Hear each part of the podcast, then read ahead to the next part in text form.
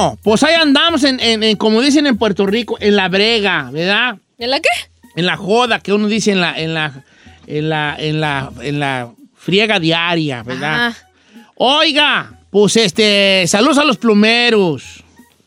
a los jardineros, digno, imagínese. digno, los que están piscando, viejo, que la verdad los andan en friega, y las el mujeres campo ahí. que gracias a Y ustedes respetos. Nos echamos esas, este, su verdura favorita, señora, el berenjena. Vámonos con música. Aparte de... Ah, ¿cuál es su verdura favorita? Mi verdura favorita son los asparagus, los espárragos. Y el brócoli. ¿Sabes quién come mucha berenjena? Los italianos, ¿verdad? Que ellos le llaman eggplant. Eggplant. Eggplant. Pero nunca la he probado, de hecho. Está, es muy buena, yo sí la he probado. Ah, resulta. ¡Ay, qué No, la berenjena no la ¿Te he gusta probado. cuál dices tú? El espárrago. Ah, a mí también me cuachalanga mucho los palos. Yo puedo comer- Tan re caros los güeyes. Híjole, no, tan re caros. En la casa siempre hay espárragos, brócoli y green beans. Este, es verdura favorita chino, la berenjena también. Clara. Pero esta no me la como. No, no es cierto, elote. Elote. Ay, solo te descubriste. Ah, elote, elote. ¿El qué? Amo los elotes. Sí. ¿Y usted, Don Cheto, Bravo. ¿Y cuál usted, es qué? Su verdura favorita? El orange chicken. No, eso no es verdura. Debería de ser verdura, debería de ser verdura. Tiene todo, tiene Kidding todo me? allí. Me gusta el jitomate, me gustan los, es, los, pa- los, los, los Ay, los los las col bruselas es muy buena. ¿eh? Ah, no, Ay, esas toma, las- amo, Si no las sabes sus- hacer, Ah, sí. no, Vázquez, no, guácala. No, saben buenas las de ricas. Eh, se he probado en restaurantes y restaurantes caros y que según hambre, man, está regacho eso. A mí la que menos me gusta creo que es la lechuga, ¿vale? No, está bien perrona la lechuga. ¿La lechuga? La Pues, Pozole. No me Oh, gusta la lechuga. No, nosotros en Michoacán le echamos repollo. También nosotros. Para que esté crunchy. Sí, Col. sí, sí, Es que la lechuga le se queda muy, importa, este, muy soggy, ¿cómo se dice? Son toda aguada. Aguada. Entonces el repollo es crunchy. Sí. Ay, no. Está rico así con tu tostadita. Después de este brevario cultural de, este, este, México de, profundo. de, de- de lo que ven diciendo la gente que trabaja en los campos y que gracias a ellos nos echamos nuestras frutas y nuestras La neta, verduras. sí. Espérate. A la gente que cultiva la marihuana. Este, también. Eh, eh, creo que es tiempo de pasar al jueves de misterio, señores. Ahora, después de tanta risa y jala, jai, jaray, jai, jai, vamos a entrar a una cosa ya fuerte, misteriosa e impactante también. ¿Cómo no? El jueves de misterio. Va. ¿De qué vamos a hablar? Ey, ¿dónde? Hoy. No sabemos. Quiero contarles algo impactante, así que digan, ay, ¿a poco sí? Ay, Y ya sé que les voy a contar. ¿qué? Hoy voy a contarles, en el jueves de misterio, la historia detrás del asesino serial más... eh, eh, más devastador, más que más muertes tiene, probablemente en la historia de los asesinos seriales del mundo. No inventé. Sí. ¿Cómo se llama? les voy a contar el día de hoy la verdadera historia de la bestia. Ay. Un hombre que en un lapso de siete años mató, torturó y violó a casi 300 niños. Ay, no. Eh, hace un año salió un reportaje de la bestia que estaba a punto de salir de prisión en una cárcel colombiana. Se llenó de indignación el país por los actos cometidos de, de la bestia. ¿Quieren escuchar la verdadera historia de Luis Alfredo Garavito Cubillos? Al regresar, se las cuento en el jueves de misterio.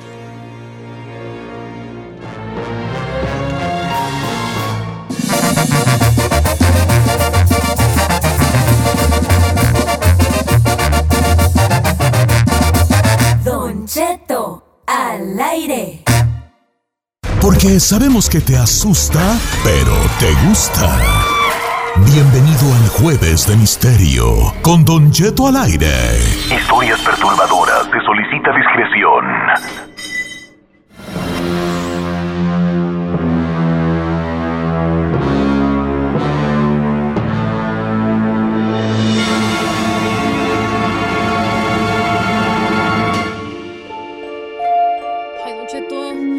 yo no sé si puedo oír eso, está muy fuerte. Va a estar fuerte. Oh. Pero ¿sabes cuál es la cosa aquí que sucedió? ¿Qué? Y que probablemente en el año 2023 Ujú. la bestia puede quedar libre. Bienvenidos a nuestro jueves de misterio. Este segmento de los jueves donde hablamos de leyendas, de espantos, de aparecidos y de monstruos verdaderos.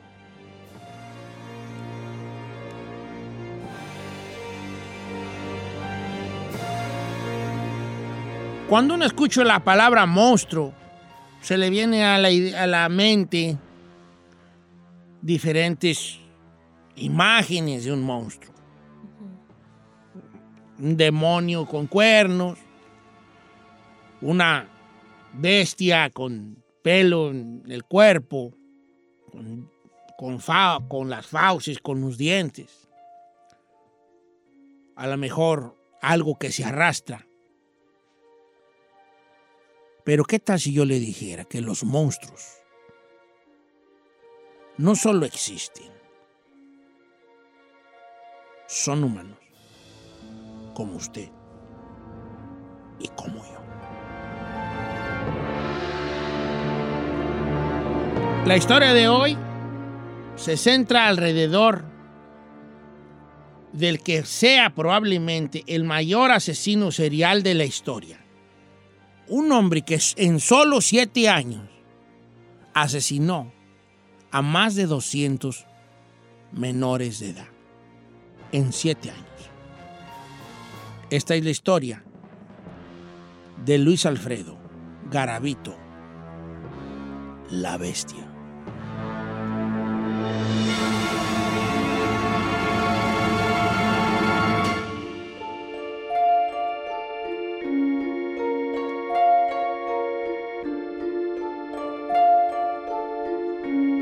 Colombiano nacido por allá en el 57.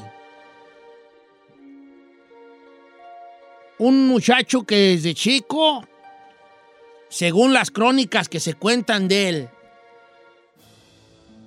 fue abusado físicamente por su padre, un hombre alcohólico que le gustaba la parranda, que llegaba a su casa a golpearlos a todos en, en su hogar a la mamá y a los hijos.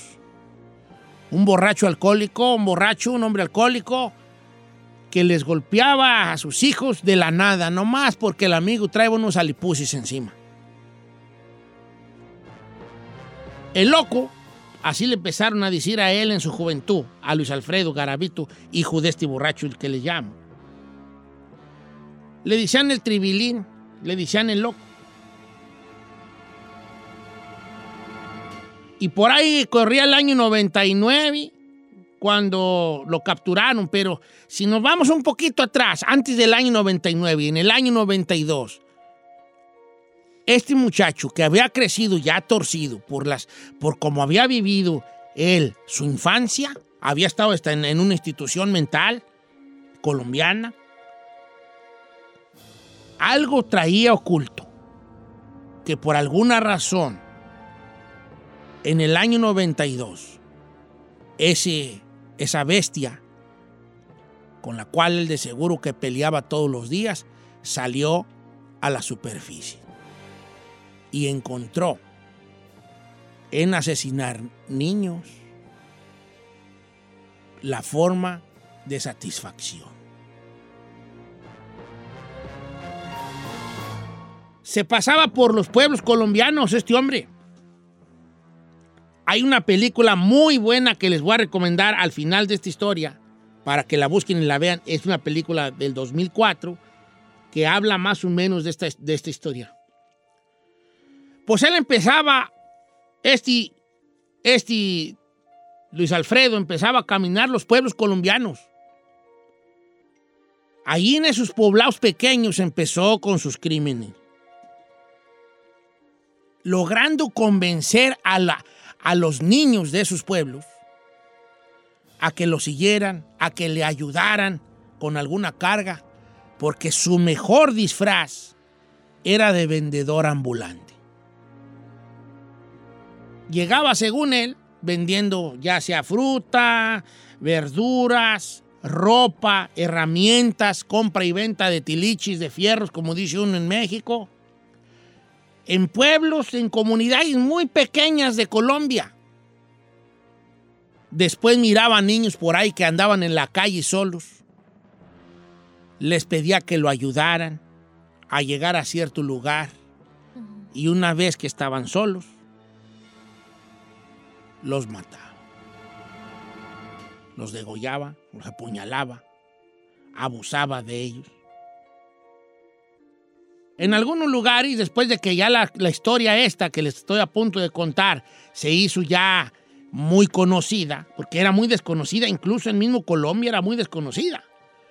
Se dieron cuenta de que ese hombre había andado por muchas, muchos poblados colombianos, muchas aldeas colombianas, disfrazado de cura, disfrazado de vendedor ambulante, como les dijo, disfrazado a la mejor de, persona que pedía limosna con una, que pedía dinero de puerta en puerta, según perteneciendo a quién sabe qué lugares y quién sabe qué situaciones.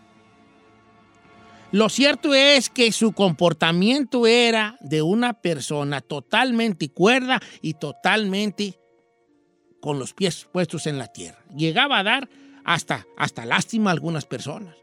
Porque a pesar de que andaba en comunidades muy pobres, la gente lo ayudaba. Se ganaba la confianza muy pronto. Cuando andaba en ciudades grandes, le gustaba mucho ir a los mercados. Su modus operandi siempre era el mismo. Buscar a los niños más vulnerables, a los más pobres, a los que estaban solos y a los que vivían, si era posible, en la calle.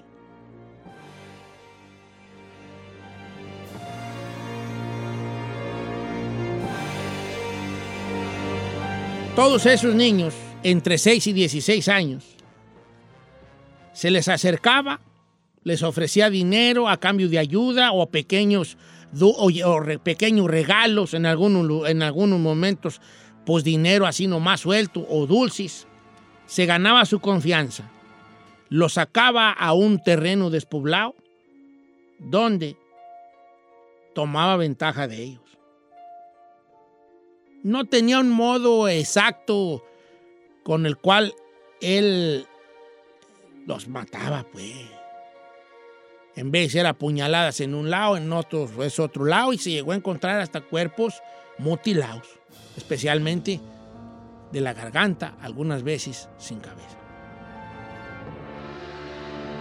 Pues fíjate que a pesar de eso, corriendo ese año 92, 93, empezó en Colombia a ver una, empezaron las autoridades a notar algo, que se estaban perdiendo muchos niños, pero muy pocos se encontraban.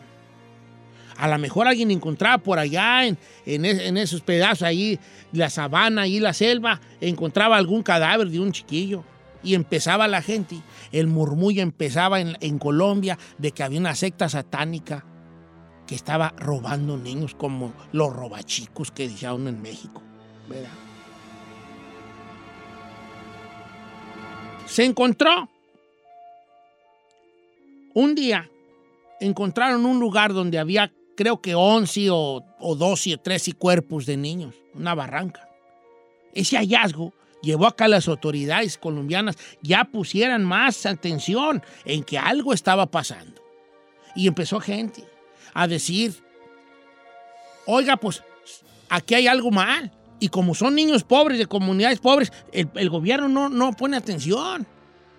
Porque no salimos en las noticias, porque nadie cubre esta noticia empezaron a salir de algunos ríos cadáveres que flotaban, que se, con, con un lazo, porque el hombre desaparecía también sus víctimas atados a una piedra en ríos. Otros muy perdidos, muy adentro, allá en la selva, nadie los encontrara. Cuando ya empezó a hacerse ya más, más popular todo esto, ya además de dominio público, él empezó a tener un poco más miedo y se fue a Ecuador donde también cometió crímenes contra los menores. Traumas, traumas de la vida, porque dejaba muchas huellas de, de- de- sus crímenes, pero en ese tiempo la policía no ponía, no ponía atención, no tenían a lo mejor las herramientas que se necesitaban. Porque él dejaba ahí las botellas de vino que se tomaba, el aguardiente que se tomaba, ahí dejaba las botellas. En algunos de los casos, incluso la arma con la que, con la que mataban a, a la criatura. Se hablaba de muchas cosas, algún pleito entre chiquillos, algún borracho. No se, no se metían de verdad a investigar quién era este hombre que ya había desaparecido en 54 diferentes ciudades, entre ciudades y pueblos, a, niños entre 6 y 16 años. Un taxista un día ve que un hombre trata de, de abusar de un, de un menor. Cuando da parte las autoridades y empiezan a hacer un retrato, retrato hablado, pues mucha gente decía, pues sí, ese, era el que, el que andaba con un costal cargado vendiendo ropa o el que vendía en tal lugar. Empezaron a conocerlo y tra- él tenía una, una cicatriz muy grande en un brazo. Hasta que dieron con él. Y cuando dieron con él, se encuentra entre sus posesiones un lazo, una riata, una soga, con la cual él amarraba a los niños. Aunque esto suene muy feo, es una historia real. Usted la puede buscar cuando quieren en YouTube o en Internet. Nomás ponga la bestia, Luis, Luis Garavito, la bestia. Los amarraba, dicen que platicaba con ellos, se desquitaba con ellos. No en todos los casos, pero había muchos casos de violación. Y después se deshacía de los cuerpos. Algunas veces los, los enterraba, algunas veces los dejaba así a la intemperie. 25 víctimas, yo dije que eran 11, eran 25 los que se encontraron un día en una, en una barranca cerca de un cafetal en un lugar de llamado Pereira. Cuando ya lo agarran a él, lo meten a la cárcel. Y fíjense que aquí empieza a dar algunas, algunas declaraciones que causan el, el- el- el- rechazo, obviamente, de la población colombiana, cuando él dice, yo no estoy mal. Soy un hombre que he cometido errores, pero no estoy, no estoy loco. No estoy mal. A pesar de sus... Empezó a decir a cuántos mató y empezó a decir en qué lugares él se acordaba donde los había enterrado o dejado. Y la policía colombiana allí fue donde ya empezó a buscarlos. ¿Saben cuántos cuerpos se encontraron? Más de 200. Entre 6 y 16 años. Y esos eran de los que se acordaban. Pero como esto ya se había hecho una noticia eh, nacional y mundial también, empezaron a, relacionar esos seis años entre el 92 y el, 90 y el 99 a ver de dónde se habían perdido niños, niños que ya nunca regresaron a casa. Y se habla que en esa misma región por donde él anduvo, son más de 300 los niños que se perdieron. Él nomás Cientos. se acordó de 200, pero no de los otros 100, que lo más seguro es que si no todos, muchos de ellos también hayan muerto bajo el cuchillo de la bestia.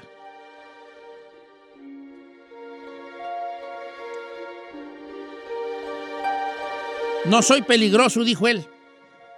Soy un ser humano igual que cualquier otro, con fallas, pero no peligroso. Él ahorita tiene como 70 años de edad. Y de aquí al 2023 puede salir libre. Quiero recomendarles una película que cuando yo la vi fue cuando supe de esta historia. Está basada en, este, en La Bestia, está basada en Garavito. Y es una película con John Leguizamo, es en español, que se llama Crónicas, del 2004. Crónicas. Una película de suspenso de un reportero de Miami que es John Leguizamo, que viaja a Ecuador siguiendo a un asesino en serie que le llaman El Monstruo. Pero está basado en la historia de Garabito, la bestia. Es una historia escalofriante, de lo- del asesino serial que más niños ha asesinado en toda la historia. Colombiano. Está en prisión y puede salir libre en tres años. Luis Alfredo Garavito. La bestia.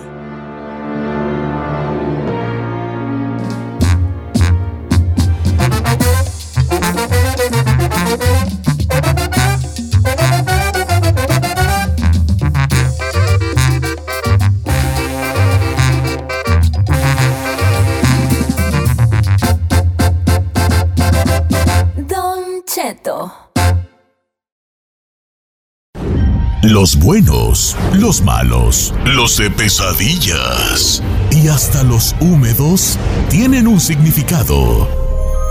Descúbrelo aquí en Los Sueños. Con Sueños. Yesenia Andrew en Don Cheto al aire.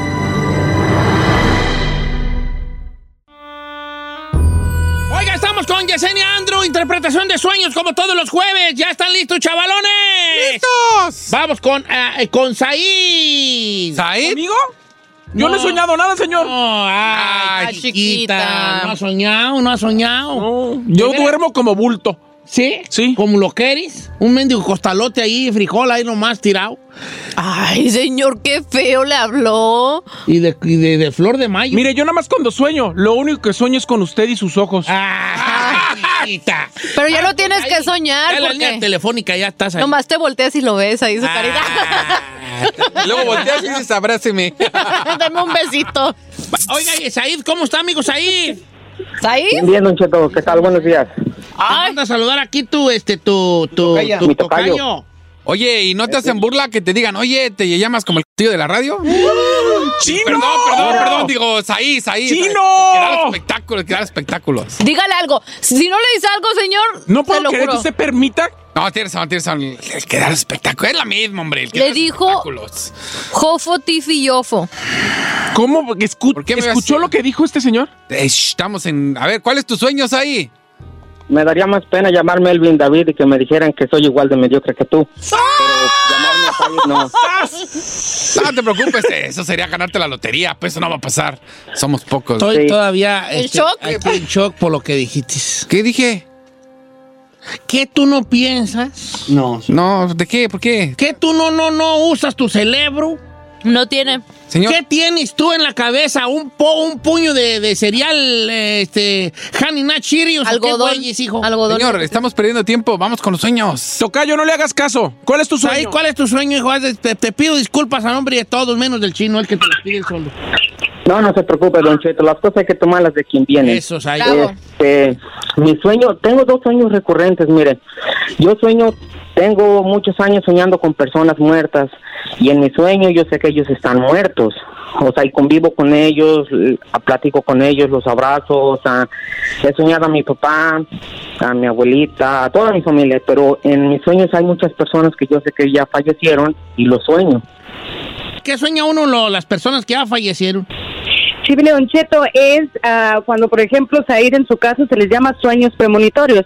Sueños premonitorios son aquellos sueños en los que soñamos tan profundamente que nos conectamos con nuestros seres que ya se han ido. Entonces, definitivamente, Said, yo te aconsejo que cheques, que vayas tal vez con algún guía espiritual como yo, que te pueda de alguna manera guiar y te enseñe, porque yo pienso que tú tienes la apertura para la espiritualidad, para hacer espiritismo. ¿Por qué? Porque si ya es un sueño recurrente y si en el sueño tú ya sabes que esas personas están muertas, pero sigues compartiendo, significa que inconscientemente ya sabes que puede haber esa conexión. Entonces, definitivamente en la vida real tienes que tener esa apertura para el espiri- espiritismo, tienes que ser algún espíritu viejo y te aconsejo que lo trabajes. Oh, entonces, a lo mejor. ¿nunca ha sentido usted eso, amigo Said, como que a lo mejor tiene usted cierta clarividencia?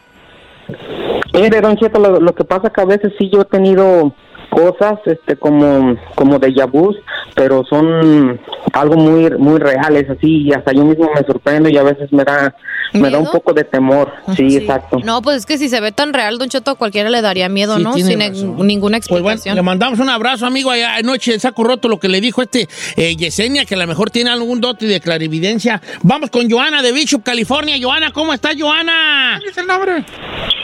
Sí, aquí estoy. ¿Qué onda contigo, Joana? ¿Cuál es tu, tu sueño que le quieres preguntar a, a, a- a- a nuestra amiga Yesenia?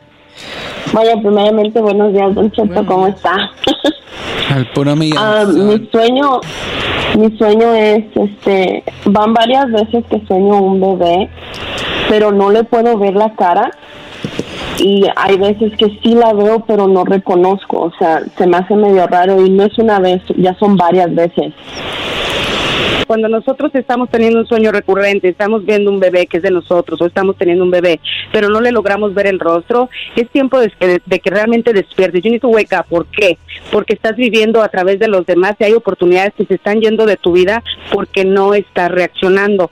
Cada que tengamos, para todos los que nos escuchan, si tienen este mismo sueño recurrente, que tienen un bebé o que están pariendo un bebé o que miran un bebé chiquito, es exactamente lo mismo. Cuando yo son muchas veces seguidas es porque no estamos tomando nuestras oportunidades y estamos viviendo a través de los demás. Les aconsejo que siempre tengan por ahí una libretita y una pluma para que escriban sus sueños y escriban el día en el que es y se van a dar cuenta que es cuando más resaltan las cosas en nuestra propia vida y menos podemos tomar control de las cosas que están sucediendo. Ok, está buena esa. Vamos con Pedro, línea número uno. Buenos días, Pedro. Sí, Viejón, ¿cuál es el sueño que le quiere preguntar a Yesenia? eh, siempre sueño que me jalan los pies. Pero sueñas, sueñas o sientes que te los jalan. No, sueño que me jalan los pies, que me arrastran hacia afuera y veo una sombra que me llama, como que me está llamando para afuera. Hijo. Ya te va a cargar Y pifas, también- compa, ¿eh? Cuando Ay, no estoy- digas eso.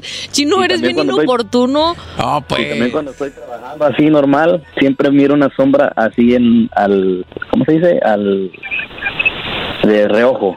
Espérate, ¿esto en- soñando en tu trabajo en, en la vida real? En, en la vida real siempre miro así una sombra que está al lado de mí o que me está siguiendo atrás de mí. Ay, Ay, ay, ay, ay. Ok. Definitivamente, Pedro, eh, estamos aquí viendo dos cuestiones totalmente diferentes que a la vez se llevan a un mismo camino. Una, acuérdense que una cosa son los sueños regulares y otra cosa los sueños premonitorios. Los sueños premonitorios, o como estaba hablando también Said, otra persona que había hablado, que ya tenía déjà vu. Déjà vu significa, es una palabra francesa y significa ya visto, cuando vas a lugares donde ya habías estado antes. Pero regresando contigo, Pedro, cuando nosotros, entre comillas, vamos a decirlo, porque en realidad estás teniendo visitas espirituales, ya que logras ver las sombras de reojos. Para todos los que nos escuchan, sépanse que cuando nosotros vemos de reojo, la gente dice, oh, a lo mejor me lo imaginé. No, es la retina que está actuando, obviamente, a algo que se está acercando, pero a veces nos cerramos y decimos, oh, tal vez no, porque de reojo pudo haber pasado cualquier cosa, pero tenemos que hacer ah, caso a nuestras premoniciones en la vida real. Definitivamente, Pedro, yo creo que tienes un espíritu que te sigue, obviamente, porque son sueños recurrentes, porque lo sueñas, lo sueñas, lo vuelves a soñar. Por eso, desde que dijiste sueño que me jalan los pies, por eso dije, uh, porque definitivamente siempre que nos jalan los pies es algún espíritu. A veces hay espíritus pasajeros, pero en este caso suena a que hay un espíritu que está atrás a ti. Te aconsejo que hagas o ya sea una regresión o ya sea una, una mediunidad en grupo. Recuerden que el espiritismo y la mediunidad son cosas totalmente diferentes, pero la mediunidad es para contactarte y ver qué tipo de espíritu es y qué es lo que realmente quiere, ¿no? Ya sea que te lo alejes o que aprendas a compartir con él. Oiga, este, Oh. Yesenia, vamos a ir a una llamada telefónica y ahorita re- digo a una, a una canción y regreso con mensajes del Instagram, mensaje directo, Don Cheto al aire. Vamos a leer mensajes también, regresamos. El significado de los sueños con Yesenia Andrew. Continuamos.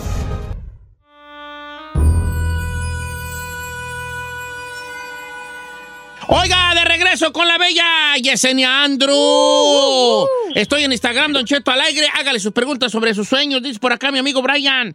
Eh, don Cheto, pregúntele a Yesenia. Soñé que estaba rodeado de víboras, pero no me picaban. Las estaba pisando de tanta que había, pero ninguna me picó. Eso es buenísimo, Don Cheto, porque ¿sabe qué? Significa que está rodeada de gente chismosa y malintencionada, pero el hecho de que no le hagan nada y que las esté observando nada más y que las esté pisando, significa que él está en control de ese tipo de situaciones. Órale. Ok. Ahí le va un WhatsAppazo y es audio, señor. Escúchelo. Buenos días, Don Cheto. Soy Julio. Oiga, pregúntale a Yesenia, este, que qué significa soñar que yo le estoy haciendo un exorcismo a mi hermano. Lo soñé, este, que yo le estaba haciendo un exorcismo y que de repente la voz como que me cambiaba también a mí. Pero lo curioso del caso es que mi hermano ya tiene como como unos 12, 13 años que él se mató, él se ahorcó. Y pues quisiera que le preguntara a Yesenia qué significa eso. Ah, Yesenia, fuerte esta situación. eh, Pues sí. ¿qué, qué- qué- cómo ves este sueño?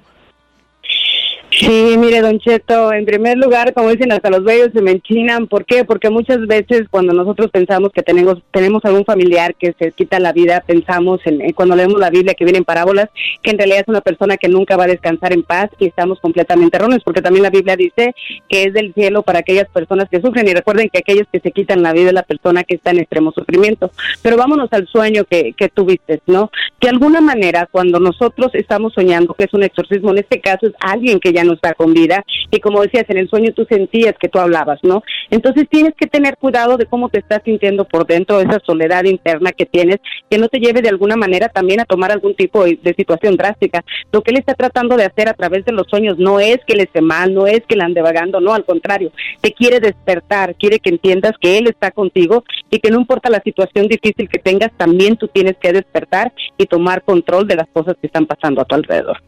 Ok. Esa está bien fuerte, esa sí me asustó a mí, ¿vale? la por acá, don- eso este, dice los por acá. Don Cheto, ¿cómo está? Sueño que ando desnuda enfrente de mucha gente y me da vergüenza, pero no encuentro mi ropa, dice Adriana.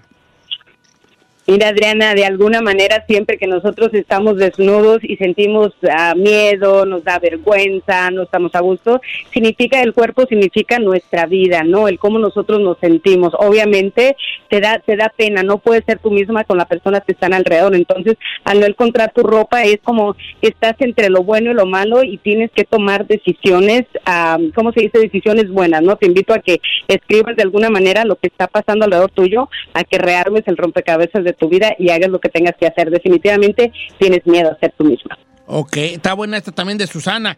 Don Cheto, pregúntele a Yesenia, por favor, ¿qué significa soñar que me lleno las manos de popó? ¿Ah? Dinero. ¿Sí? Exacto, Giselle. No, pues guau. Ah, vas esta a es quedar bruja, es Vali. bruja. Ay, ¿qué le Sabrá Dios qué pasa? bebedizo, güey, nos dio para tenerla aquí. Ay, el bebedizo de mi talento de mi amor. Ay, ay, ay, chiquita. ¿Cuándo le he dado algo de tomar? Nunca. Ni de comer. Lo que pasa es que presto atención cuando dice los significados, eh, Yesenia, es eso. Pues. ¿Eh? ¿Cómo ve? Entonces, Yesenia, ¿sí nos quedamos con eso? Sí, claro que sí. Siempre soñar excremento más que te embarras. Obviamente, si lo sueñas seguido y que te lo estás quitando, ahí así es negativo. Significa que no estás aprovechando las oportunidades económicas. Pero recuerden, siempre que nos embarramos de excremento, de popó, como le llamamos, de heces fecales, o que estamos rodeados de heces fecales, significa dinero en camino. Siempre. Dinero en camino. Vamos con Héctor, línea número 2 desde Maryland. ¿Cómo estamos, Héctor? Hola. Viejón, ¿cuál es eh, eh, su sueño que le quiere preguntar a Yesenia? Don Cheto, soñé, eh, bueno, un día soñé dos, dos sueños al mismo rato. Soñé de primero que tenía un sapo debajo de mi camisa. Usted sabe, usted levanta el brazo y un sapo estaba ahí abajo de donde está, el, el- el- en el sobaco, el seno, como se le quiera llamar. Estaba un sapo pequeño y dije yo, bueno, usted sabe, no es porque da miedo, pero usted dice, ¿cómo me lo saco de ahí? Y está debajo de mi camisa. Me quité el pequeño y al ratito vuelvo a levantar el brazo y tenía uno más grande que, que ese ya estaba bastante, pues que no, mm, yo sentía que me podía echar la leche o lo que sea ahí. Sí, definitivamente siempre soñar con sapos significa trabajo espiritual, ¿no? Entonces, sí? ¿En serio? eh, por lo- sí, sí, don Cheto, y cuando soñamos los sapos, tenemos que tener cuidado en lo que estamos tomando, ¿no? Los sapos en nuestros sueños son bien premonitorios y casi siempre significa trabajo espiritual a través de lo que comemos. Pregunta a nuestra amiga Abby. Don Cheto, ¿qué significa soñar que se le caen a uno las muelas? Definitivamente, ya saben que siempre soñar para todos los que nos escuchan, que se caen las muelas, que se caen los dientes, siempre van a significar problemas. Si tratamos de ponernos de regreso, significa que queremos solucionarlos. Si los vemos solamente en nuestra mano, significa que era parte de tu destino. Pero aguas, cuando se nos caen las muelas dentro de la iglesia, ahí sí significan muerte. Nuestra amiga Elba pregunta, Yesenia, quiero que me interpretes por favor este sueño. Soñé que me casaba, pero traía medias negras. Ah, está raro ese tú. Ay, ay, ay, Elba. Es arqueta. Bueno, nada más es lo único que puso. Sí, que No se creas, bebé. Dígale algo, regáñela. A ver. Yo no le hice nada. Déjala, déjala, vale, ya la traigo el jabón y la saco. Yo también lo amo. Sí, definitivamente si vamos con el sueño de ella, obviamente al ver tus medias negras significa que de alguna manera estás viviendo, fíjate, una vida marital o tuviste una vida marital que no te ha dejado ser tú misma o no te has, ahora sí como decimos, no has rearmado ese rompecabezas de tu vida, no has sanado ese yo interno. Es como que te falta todavía toda esa media mitad, pero no la vas a encontrar en nadie, sino dentro de ti misma. Es rearmarte ese yo interno. Eso es lo que significa, ¿no? No estás lista en lo que estás viviendo. Ande. Don Cheto, tengo una buena que está medio rarona. A ver, dice, que sea la última, chin. Yo tengo 31 años, pero no se me puede olvidar este sueño. Cuando yo tenía 15 años, soñé que conocía a una joven muy hermosa y ella quería que yo la siguiera por la calle y llegamos hasta el panteón. Fue cuando yo lo dije, no, no puedo porque mi familia sufriría por mí. Y en mi sueño yo estaba muy enamorado de ella y cuando desperté, cuando desperté me sentí muy desesperado para ir con ella. Me sentía desolado, muy nostálgico. Incluso está, me puse a llorar desesperadamente. Quisiera saber qué fue lo que pasó porque desde ese día hasta ahora no se me enchina la piel nada más de recordarlo. ¿Se lo que habrán querido o qué? ¿Sabes qué, Chino? Así es, eso es realmente hermoso. En realidad son espíritus que vienen por uno a través de los famosos sueños premonitorios. Créanmelo, por eso es bueno que de alguna manera al final él reaccionó, ¿no? Y por eso muchas veces la gente puede encontrar inclusive las tumbas o las señales o se guía por lo que mira alrededor y terminan siendo casos reales, ¿no? De personas que en realidad vivían y se miraban como ellos los miran a través de los sueños. Entonces entramos en un sueño premonitorio, pero también entramos en un déjà vu, ¿no? En un déjà vu en el pasado en el que podemos contactarnos con esos seres que ya no están con nosotros. Entonces, por eso es que lo tiene tan agregado y obviamente nunca se le va a pasar porque él compartió espiritualmente con esa muchacha. Oiga, Yesenia, un abrazo para usted y muchas gracias por estar al pie del cañón con nosotros, hombre.